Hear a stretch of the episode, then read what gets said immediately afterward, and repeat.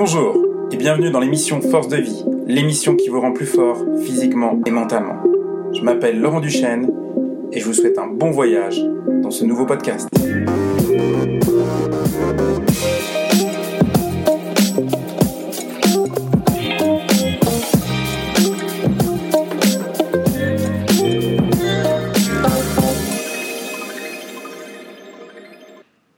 Bonjour et bienvenue dans l'émission Force de vie. Aujourd'hui, un podcast dédié aux arts martiaux et pas que à la self-défense. L'objectif de ce podcast, c'est de vous rendre plus fort physiquement et mentalement. Et je suis certain que les arts martiaux peuvent contribuer à ça.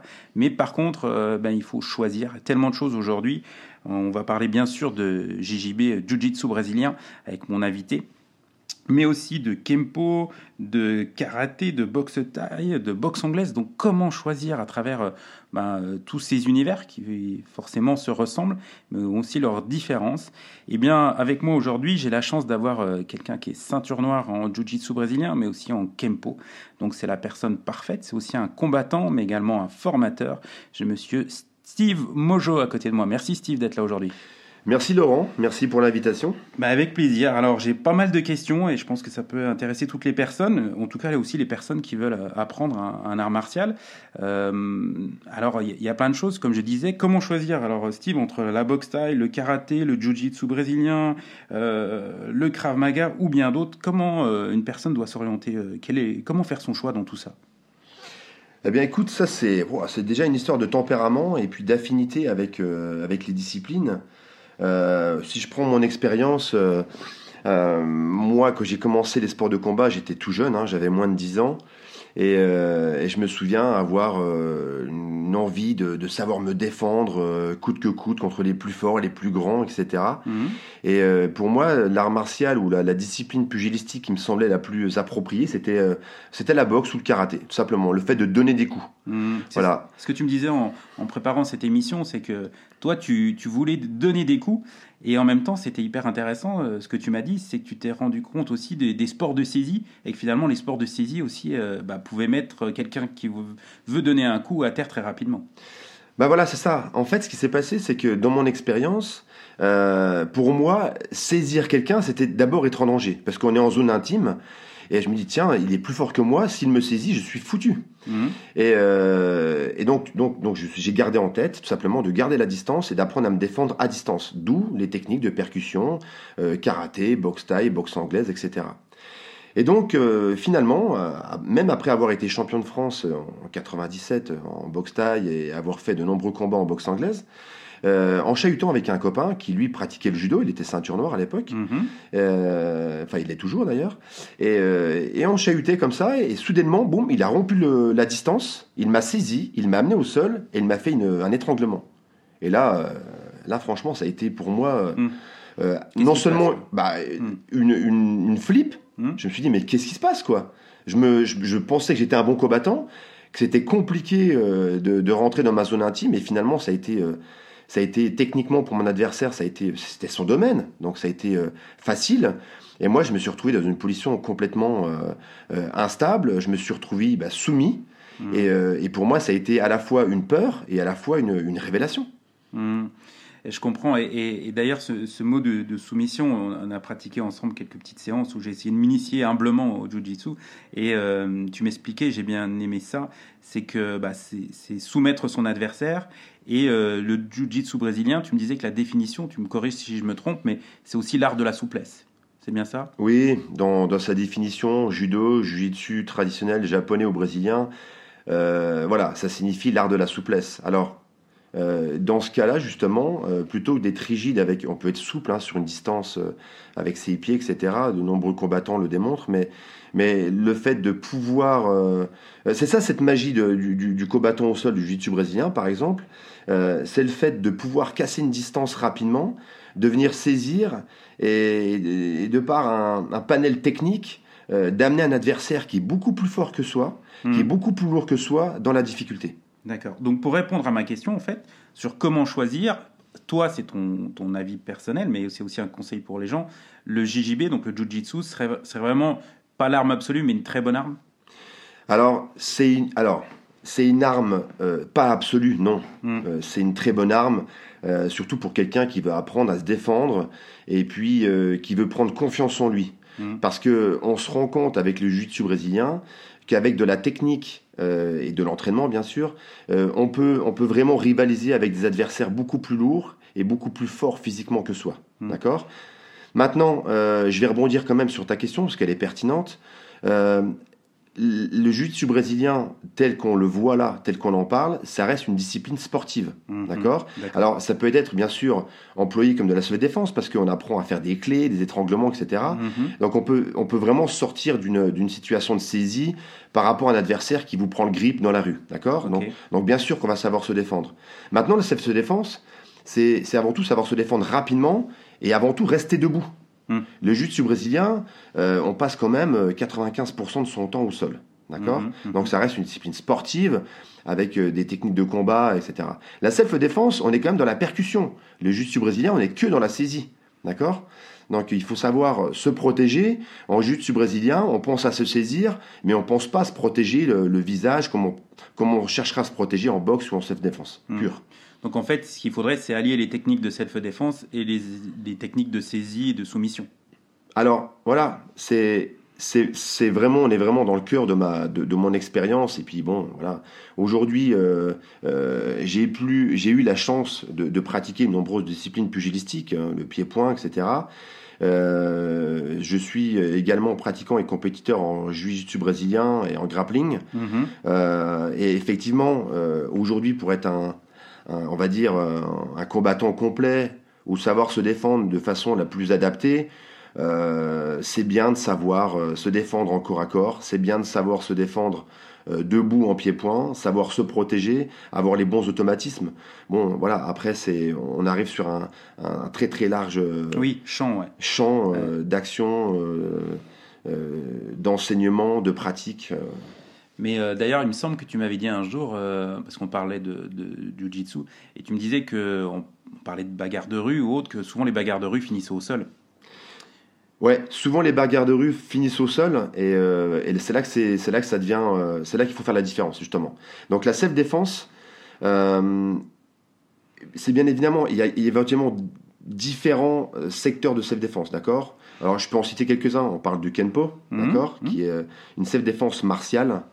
Euh, il y a le Krav Maga, qui est une self-défense, euh, euh, c'est un close combat bon, israélien, la Pekchat Silat, etc. Il y a d'autres styles qu'on connaît moins, mais qui sont aussi très efficaces. Mhm. Comme, bah, il peut y avoir le Pengshak Silat ou avec une, une manipulation des bâtons, des couteaux, etc., des armes. Euh, mais dans, dans- et la- la- le Jiu-Jitsu aussi, il y a, il y a une, il y a une, comment s'appelle? Il y a un, un panel euh, self-défense pur dans le Jiu-Jitsu japonais et par conséquent dans le Jiu-Jitsu brésilien, parce que l'origine du Jiu-Jitsu brésilien, on en reviendra tout à l'heure, Mhm. si tu le veux, Laurent. Oui, euh, bien sûr. euh, le jiu-jitsu brésilien, il vient quand même du jiu-jitsu euh, japonais à la base. Euh, donc euh, il y a quand même la base de self-défense qui est derrière. D'ailleurs, il y a des écoles euh, en jiu-jitsu brésilien, notamment en France, qui sont vraiment axées self-défense plutôt que compétition, discipline sportive. Mhm. Voilà. Donc, mais effectivement, le but de la self-défense pure, c'est pas d'aller au sol. C'est de savoir se défendre quand on est au sol, mais se relever vite pour reprendre euh, une posture de défense debout.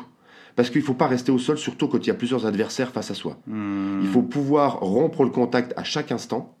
Et quand on est au sol et qu'on a un adversaire sur soi, ou même si on est posé sur un adversaire, parce qu'on prend le dessus, eh ben, si l'adversaire qui est en dessous vous saisit, vous ne pouvez plus rompre le contact. Donc il faut, il faut très rapidement euh, se remettre debout et, euh, et reprendre ses distances. Alors aussi, tu vois, je pense que bah, de nombreuses femmes nous écoutent euh, et ont certainement des craintes, tu vois, de ce qui peut se passer un jour. Je leur souhaite pas, mais euh, dans la rue, comment ça, euh, dans la rue ou ailleurs, hein, ça peut être malheureusement dans n'importe quelle circonstance. les arts martiaux pour les femmes ou la self-défense et quel est ton ton, le conseil que tu as donné bah, aux, aux femmes qui nous écoutent et qui peuvent avoir certaines craintes ou euh, euh, bah, voilà, un manque de confiance en eux aussi, puisque tu viens de parler de confiance en soi. Euh, quels sont les, les conseils que tu as donnés sur euh, la self-défense ou les arts martiaux spécifiques femmes? Donc, alors par rapport à ça, ce qui est intéressant, c'est qu'est-ce qu'on recherche exactement? Mhm. Parce qu'on peut rechercher à se défendre euh, spontanément face à une agression quelle qu'elle soit. Ou alors, j'y pensais, excuse-moi de t'interrompre, mais à se défendre, mais peut-être aussi à fuir rapidement, parce que si on, il y a plus fort que, que, soi, il y a toujours plus fort que soi, ou s'ils sont plusieurs, quoi. C'est, c'est voilà, comment me défendre, mais aussi pouvoir ben, prendre la fuite si nécessaire, quoi. Voilà, tout à fait. Dans bien des cas, la, fuite va être privilégiée. Hein, euh, tout simplement parce que une attaque, une attaque au couteau, des agressions avec des lames, etc., ou un chien, bon, bah, c'est compliqué, mais la meilleure défense dans les cas-là, bien sûr, c'est la fuite. Hein. Mhm. Il n'y a pas de, il a pas de malin. Même quelqu'un qui pratique euh, rigoureusement la, pratique du kali eskrima avec le maniement des couteaux, euh, pour avoir rencontré un expert aux Philippines, il m'a bien fait comprendre qu'aujourd'hui, même s'il est expert, une lame qui rentre dans le corps, c'est tout de suite très compliqué. Euh, donc la fuite serait privilégiée. Bon, si on est face, si on est dos à un mur, euh, hmm. euh, on n'a pas le choix de, se défendre et d'essayer de rester le plus, le plus alerte possible. Maintenant, il, y a, il va rentrer en, ligne plusieurs, plusieurs, plusieurs choses par rapport à ta question. Quelqu'un qui, a, qui travaille, qui a du temps pour sa famille, etc., qui n'a pas forcément le temps d'une pratique rigoureuse trois, quatre fois par semaine, euh, la self-défense dans un club avec un prof euh, qui enseigne des techniques simples, efficaces, euh, où la répétition est de rigueur, parce que pour répéter un mouvement automatique, il faut le répéter plusieurs centaines de fois. ça, c'est quelque chose de vraiment hyper intéressant parce que les profs qui, qui sont sur la self-défense vont, vont s'axer sur, sur sur comment dire une technique où on essaye de mettre euh, euh, l'adhérent dans une épreuve qui est proche de la réalité. Mhm. Donc on va le on va le conditionner, on va le mettre euh, en situation de stress, etc. Donc c'est hyper intéressant de travailler des self défense très simples parce que finalement les zones de percussion ça va être les parties génitales, ça va être la gorge, les yeux, la fuite. Mhm. Euh, voilà, d'une façon efficace. Apprendre à se relever efficacement euh, pour pas rester au sol parce qu'on reste euh, dans un mode de victimisation quand on est au sol. Mhm. apprendre à, se comporter aussi verbalement, avoir une posture de défense, de garde passive ou semi-passive, et apprendre à se protéger. Voilà, ça, on va dire, c'est les fondamentaux de la self-défense. Il n'y a pas besoin d'être un compétiteur ou d'être un champion pour savoir se défendre dans la rue. J'ai même envie de te dire, des champions de boxe peuvent avoir une attitude qui n'est pas forcément favorable lors d'une agression dans la rue euh, par rapport à plusieurs adversaires. Hmm. Parce que le comportement est tout autre. C'est super intéressant parce que tu parles de, posture, de, de, comment utiliser sa voix, euh, comment utiliser ses appuis aussi, savoir se relever. Hein. On le voit aujourd'hui, euh, ben, les gens ne savent même pas se relever ou ont beaucoup de mal à se relever, ils sont plus mobiles. Donc tout ça, c'est ce qu'on peut apprendre grâce aux, arts martiaux. J'ai une question aussi qui me vient à, l'esprit. si le, le jujitsu était un, un animal, quel serait-il? Ah, ça c'est intéressant parce que on va pas parler de totem, mais il est propre à chacun. Ah, moi, ça me plaît si tu parles de totem. J'adore les animaux totem. Mais celui qui me parle le plus actuellement, euh, euh, c'était l'emblème d'ailleurs d'une école euh, de la team Machado à Los Angeles d'un ami qui s'appelle Ton Tanson, qui est un grand, qui pour moi est un maître chevronné du jiu-jitsu brésilien aux États-Unis. Euh, lui, son, son, emblème euh, de, de, sa grande école, c'était une, une pieuvre. Mm-hmm. Et euh, je trouve que c'est un, ça symbolise très très bien le, le pratiquant du jiu-jitsu brésilien parce que la pieuvre, elle est, c'est un animal qui est, qui est tout musculeux finalement de partout. Avec ses tentacules, il a, il a, comme tu disais, on parlait de l'art de la souplesse il a une capacité à, à, à prendre sa proie de, de, dans tous les axes il a la capacité de, de, se mettre dans des, dans, dans, des, dans, des, dans des postures euh, euh, qui sont euh, très très contraignantes pour sa proie ou son adversaire. Donc je trouve que la pieuvre, c'est un animal qui mmh. est qui est très parlant. Alors ouais, et je crois que la pieuvre a autant de cerveau que de tentacules d'ailleurs. Exactement. Sur, euh, sur toutes ces tentacules, euh, c'est, ce qu'on appelle, euh, oh, je sais plus comment s'appelle ce genre de, d'animal, mais il est, il est cerveau et muscle en même temps. Mmh. J'aime bien ça, j'aime bien ça. Ouais, on va essayer de représenter ça dans l'avenir, hein, Steve. Qu'est-ce que tu en penses? C'est pas gagné, mais faisons de notre mieux. Faisons de notre mieux. Entraînons pour, hein, entraînons pour, pour ça. Bien, euh, écoute, merci, euh, merci pour toutes, ces, toutes ces réponses. Moi, j'ai encore quelques questions, euh, plus, plus sur le côté compétition. On va essayer d'être succinct là-dessus, mais je pense que ça peut intéresser les compétiteurs aussi, mais aussi une personne lambda. lambda, quelle est les, pour moi, la, question que je veux te poser, c'est quelles sont les qualités pour être un bon combattant au jiu-jitsu brésilien?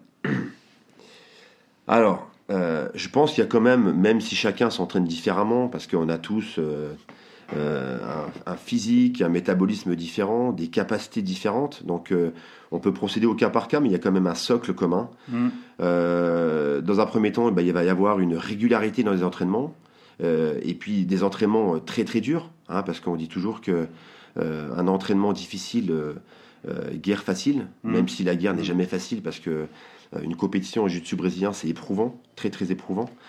Euh, il y a bien sûr un entraînement rigoureux, il y a euh, des entraînements, on parle de crossfit aujourd'hui, on parle d'entraînements euh, qui, sont, euh, qui sont favorables, qui sont euh, préf- préférables, entre guillemets, c'est le fait de, lier la force, euh, l'endurance, je dirais, et la résistance physique. Mm. Parce que quand on est, quand on, quand on, on s'entraîne euh, dans ce cadre-là, c'est quand même éprouvant, c'est à rude épreuve.